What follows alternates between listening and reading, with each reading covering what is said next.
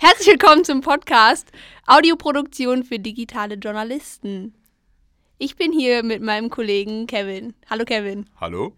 Und wir erzählen euch heute, wie man richtig Sprache aufnimmt. Nämlich erzählen wir euch zur Sprachaufnahme. Äh, wichtig bei der Sprachaufnahme ist natürlich erstmal das richtige Equipment. Äh, da braucht man erstmal das richtige Mikrofon. Richtig, Kevin? Richtig. Äh, was kannst du denn zu Mikrofon? Also was glaubst du ist denn deiner Meinung nach das beste Mikrofon, das man zur Sprachaufnahme beno- äh, benutzen kann?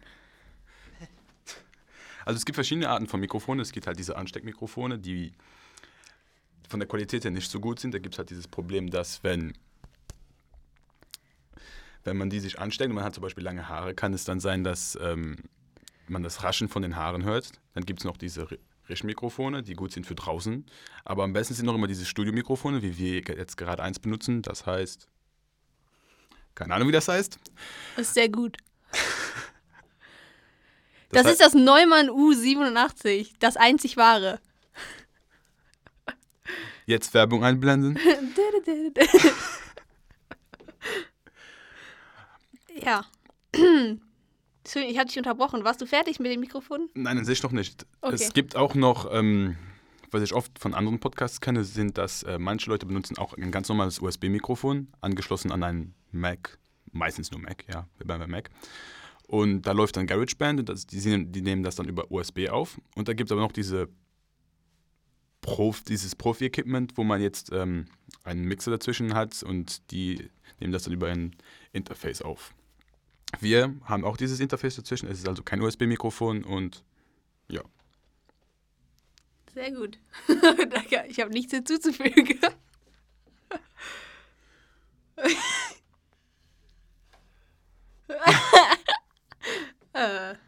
sollen wir noch was. Was sollen wir denn noch erzählen? Du musst uns immer Stichworte geben. Ah ja, genau. Ja, ja.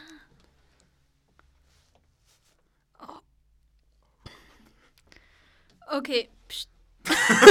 Nicht zu viel, du überladest mich. Okay. Okay, okay. Okay. Okay.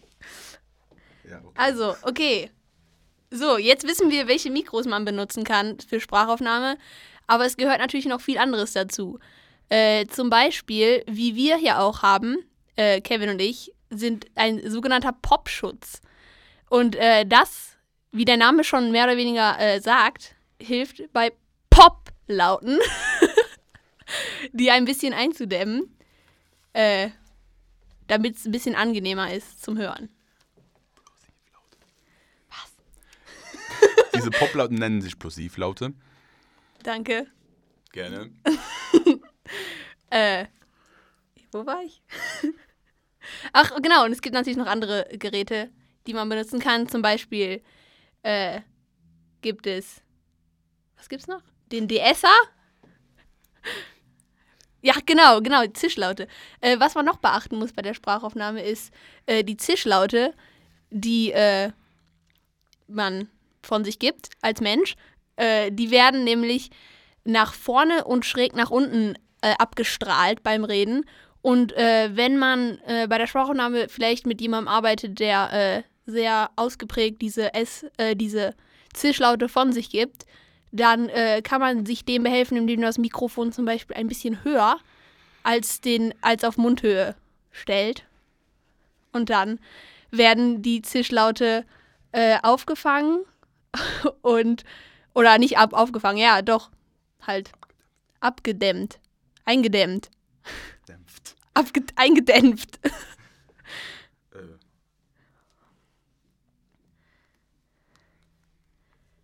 Genau. Genau, und wenn man, äh, wenn man nicht erfolgreich, äh, erfolgreich war mit diesem Trick, den ich gerade erklärt habe, dann gibt es auch den DSer, mit dem man dann. Wovon lachst Wieso lachst du? Mit, äh, okay, dann gibt es auch den DSer, mit dem man dann in Post-Production vielleicht? Oder vielleicht auch während der Production? Naja, auf jeden Fall kann man damit dann auch die Zisch- bzw. die S-Laute, der Name, der Name sagt ja schon DSer, äh, auf jeden Fall damit kann man dann auch die Zischlaute ein bisschen eindämpfen. Was zeigst du mir? Ach so, der Kevin äh, hält gerade hier wichtige Informationen bereit, was euch vielleicht auch interessiert, liebe Zuhörer. Für die Sprachaufnahme ist, dass äh, wir haben hier jetzt beide Geschlechter vorhanden. Und ich weiß nicht, ob ihr es merkt, aber es wird grundsätzlich gesagt, dass Frauen leiser reden als Männer. Hätte ich auch nicht gedacht, persönlich jetzt. Weil man sagt doch immer, Frauen äh, schreien und meckern so viel. Ja, Das ich muss auch mal was sagen, ne? Der Kevin sagt nichts, der sagt, der gibt mir die ganze Zeit nur Zeichen, dass ich reden soll. Ja, ich bin hier Instructor. Also mit dem Reden, das stimmt, dass wenn, während dem normalen Sprechen, also wenn äh, ein Mann leise spricht, dann redet er im Durchschnitt mit 60 Dezibel. Eine Frau nur mit 58. Das sind zwei Dezibel Unterschied. Das hört vielleicht nicht jeder, aber ein geschultes Ohr wird es hören. Sollte es sogar hören. Bei normalen, lauteren Sprechen sind auch wieder zwei Dezibel Unterschied. Das ist 65 für Männer und 63 für die Frauen. Dann gibt es noch das laute Sprechen. Da sind die Unterschiede ein bisschen größer, weil da sind Männer reden dann mit 76, 76 Dezibel und Frauen mit 68. Und die durchschnittliche Dynamik liegt bei den Männern bei 16 Dezibel und bei, den- bei den Frauen bei 10 Dezibel. Jetzt hat der Kevin ganz viele Zahlen genannt, die keinen interessieren. Das kommt in die Shownotes. Die Zahlen kommen in die Shownotes. Kannst du das nochmal wiederholen? Der Kevin hat gerade dazwischen geredet. Ach so.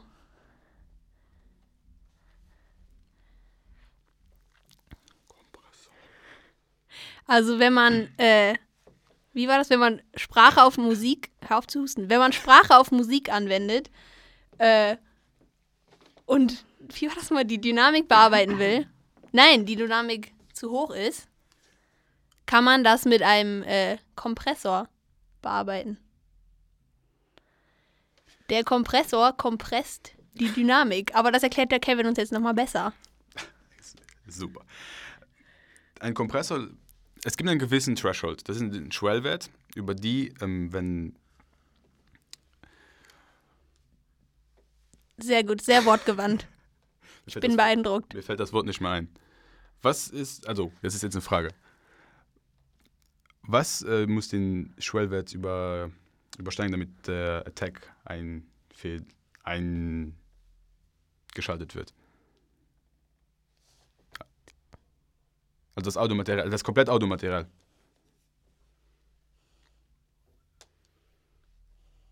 Okay. Los geht's. Ähm, Nochmal. Moment. Ein Kompressor tut folgendes.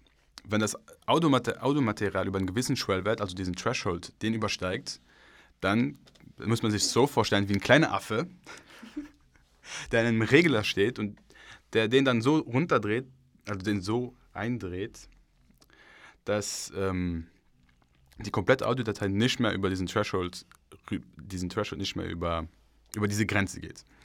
Das, das Ganze geht es auch über dem anderen Sinn, also von sozusagen unten gesehen.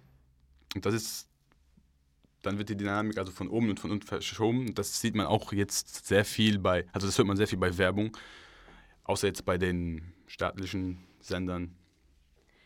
Erzähl uns doch mal, Kevin. Ich als begeisterte Fernsehzuschauerin merke immer wieder, dass die Werbung so viel lauter ist als das andere. Wieso kommt mir das so vor? Das kommt ja auch nur so vor, weil in Wirklichkeit ist es nämlich nicht so. Das ist nämlich nur die, ähm, der Kompressor, ist der, den sie auf die Werbung einsetzen, ist anders eingestellt als der bei den jetzt normalen Filmen. Und vom Gefühl her, das Ohr glaubt halt einfach, die Werbung wäre lauter, dabei ist es nur der Kompressor, der anders arbeitet. Weil bei der Werbung ist die Durchschnittslautstärke höher. Nochmal. Das, was? Was?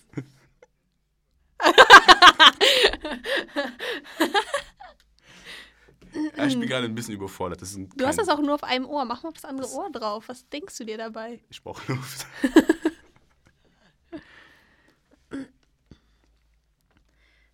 Das Darüber kann man viel besser reden. Also, liebe Zuschauer. Zuschauer. Ach so, nein. Okay. Wir sind jetzt ja auch schon Videopodcast, das ist ja mittlerweile neu, das geht auch. Aber wir haben